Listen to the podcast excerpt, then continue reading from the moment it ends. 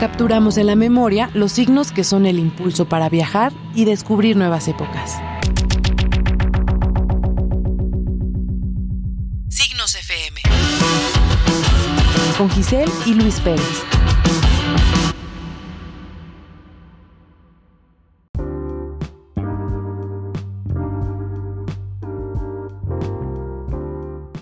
Bienvenidos a Signos FM, arrancamos un episodio muy muy especial ya de camino al Festival Marvin, estamos a unos cuantos días y por supuesto las ideas Festival Marvin prevalecen y tenemos a una de las bandas que más nos emociona ver en vivo, tener esa experiencia en directo a distancia y que nos robó el corazón en el 2020. Tenemos aquí la cuarta producción, son Los Estanques y está Íñigo con nosotros. ¿Cómo estás? Muy buenas tardes, bueno, buenos días, ¿qué tal? Oye, muy emocionados de tener contacto contigo, con, con ustedes como banda y ponerle caras a ese soundtrack de la, de la pandemia que afortunadamente fue música de ustedes y no una tétrica. Total, total. Oye, también muchísimo gusto, bueno, digo para nosotros, aunque solo esté yo, pero muchísimo gusto para nosotros hablar con vosotros eh, igualmente, vaya. Oye, hay muchas, muchas cosas que tenemos en la cabeza con respecto a este disco, un cuarto disco que definitivamente tiene mucha personalidad, eh, marca un presente muy, muy especial de los estanques, pero que arrancó de alguna forma eh, medio trompicado, se podría decir tal vez con un robo de computadora, un replanteamiento de banda. Platícanos un poco cómo, cómo es que supieron ponerle pies en tierra al asunto para que esta fuera este fuera el resultado a pesar de la circunstancia inicial? Bueno, yo creo que el truco fue no pensarlo mucho, ¿no? Y, tirar para adelante, tío, porque como lo pensásemos dos veces, nos volvíamos para Santander. Primero fue el robo, el 16 de febrero de 2019, que ya lo teníamos todo grabado. Y bueno, lo que pasa es que en el robo no solo robaron el disco este, robaron, a mí me robaron todo el trabajo, disco duro, copia de seguridad y ordenador, triplicado. La única vez que ha estado junto en toda la historia de esas tres cosas, la única vez que han estado juntas.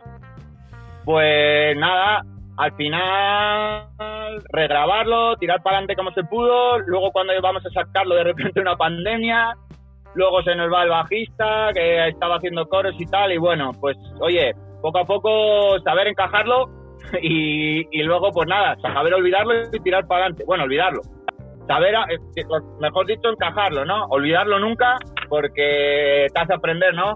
Todo, todo esto siempre te hace aprender de algo. Pero bueno, lo que quitar la, la parte más la parte más desesperanzadora, ¿no? Taparla y decir, bueno, ya esto nos ha pasado a nosotros, pero podemos volver a hacerlo, así que para adelante. Me encanta esa, esa postura que, que tomaste, que tomaron en realidad de aprender de esto y vamos, vamos, no hay que frenarnos, no hay que frenarnos.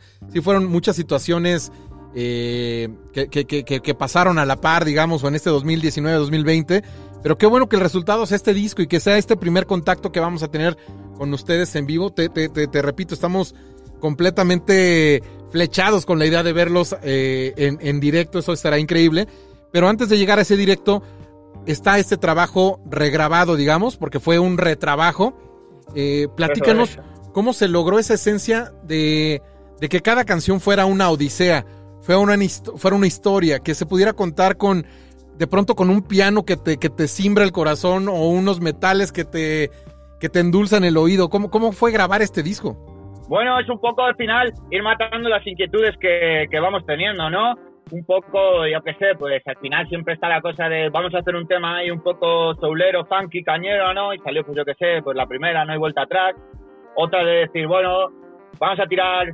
Es un poco lo que, lo que te viene en el momento, ¿no? Es pulsarlo. Cuando dices, bueno, hoy me apetece, yo qué sé, hacer una balada, pues yo qué sé, te juntas con estos, empiezas a trabajarlo y al final, es, pues yo qué sé, sale clavos de papel o alguna de esas, ¿no? quiero un tema más rollo progresivo, más tal, pues sale medio el busagre, ¿no? Quiero un, ahora un, un hit, vamos a poner un hit ahí un poco gracioso, tal, pues bueno, tenemos el kebab. Vamos a por un soul funk ahí también cañero, pero tirando más hacia el tirando más hacia el rock, pues la aguja, ¿no?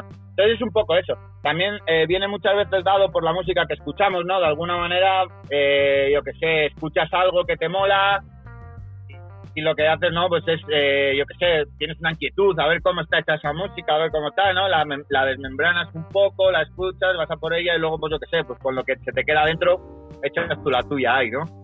pues está increíble ser tan receptivo a todos estos géneros, porque definitivamente están esos, esos hits cañeros, como bien mencionas, eh, pero hay progresivo, hay psicodelia, hay todo esto como, como hilo conductor a través del pop y buenas letras. Eh, creo que también un, sentido del humor muy, muy, muy particular que, que, me encanta. Eh, pero también me cuestiono mucho, tú, tú fuiste el encargado de producir este disco. Y, me pregunto mucho sobre qué tan quisquilloso fuiste al momento de microfonear, al momento de, no sé si grabaron todos en sesión, porque se me hace que es un disco grabado todos este, en conjunto o por lo menos ciertos, ciertas partes del disco. Esa parte más técnica, ¿cómo la viviste? Bueno, pues mira, el tema de los micros al final es un poco... Yo soy más de donde caiga el micro, tampoco le doy muchas vueltas.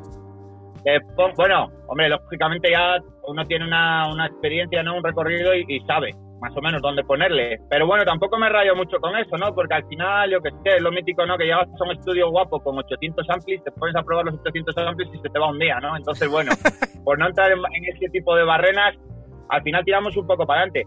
Y en cuanto al disco, bueno, la mayoría de las cosas en este están, eh, las he grabado yo porque al final soy el que más tiempo tiene y el que más le dedica a tal. No hemos grabado nada en directo del disco. Está todo. Claro, eh, las guitarras están casi todas a cargo de Germán y luego los bajos, por ejemplo, son míos y baterías está Conti en tres temas, creo.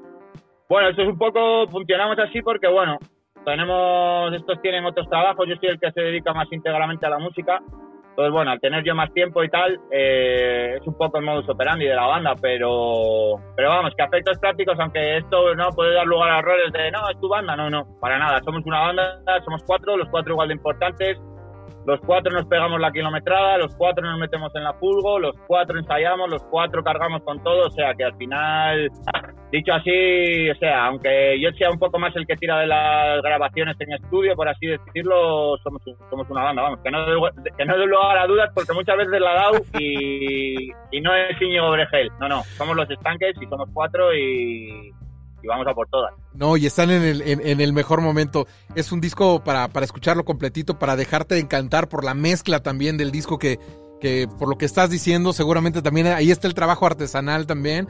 Así que felicidades por lo que es la, obra como tal. Y, encarando ya un poco lo que, lo que nos toca en esta ocasión, que es el Festival Marvin, ¿cómo se siente tener ese primer contacto?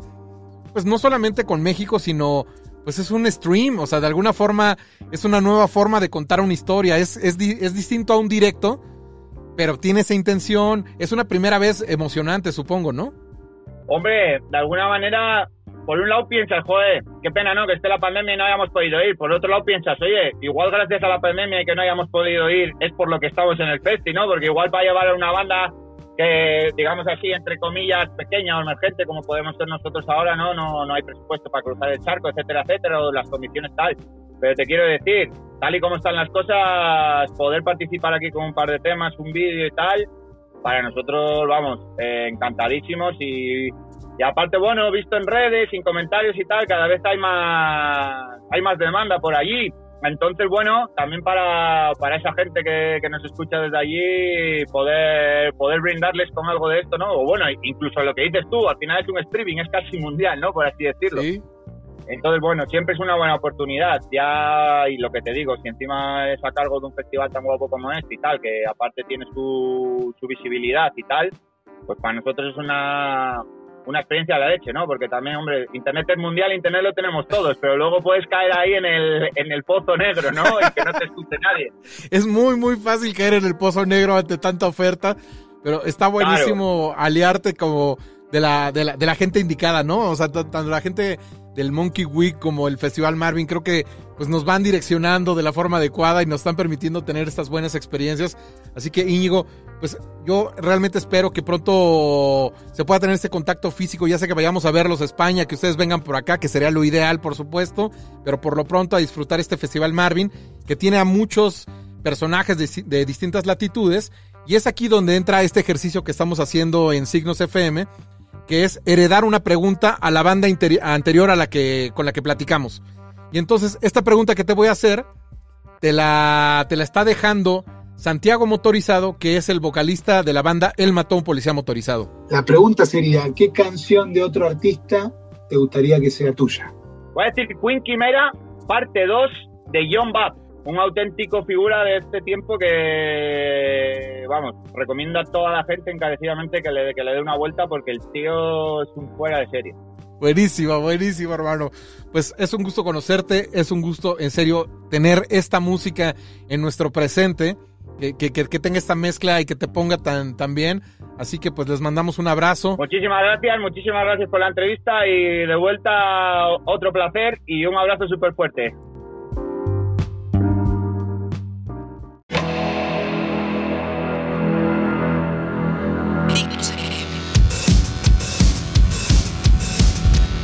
Capturamos en la memoria los signos que son el impulso para viajar y descubrir nuevas épocas.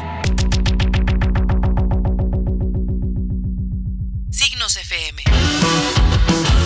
Con Giselle y Luis Pérez.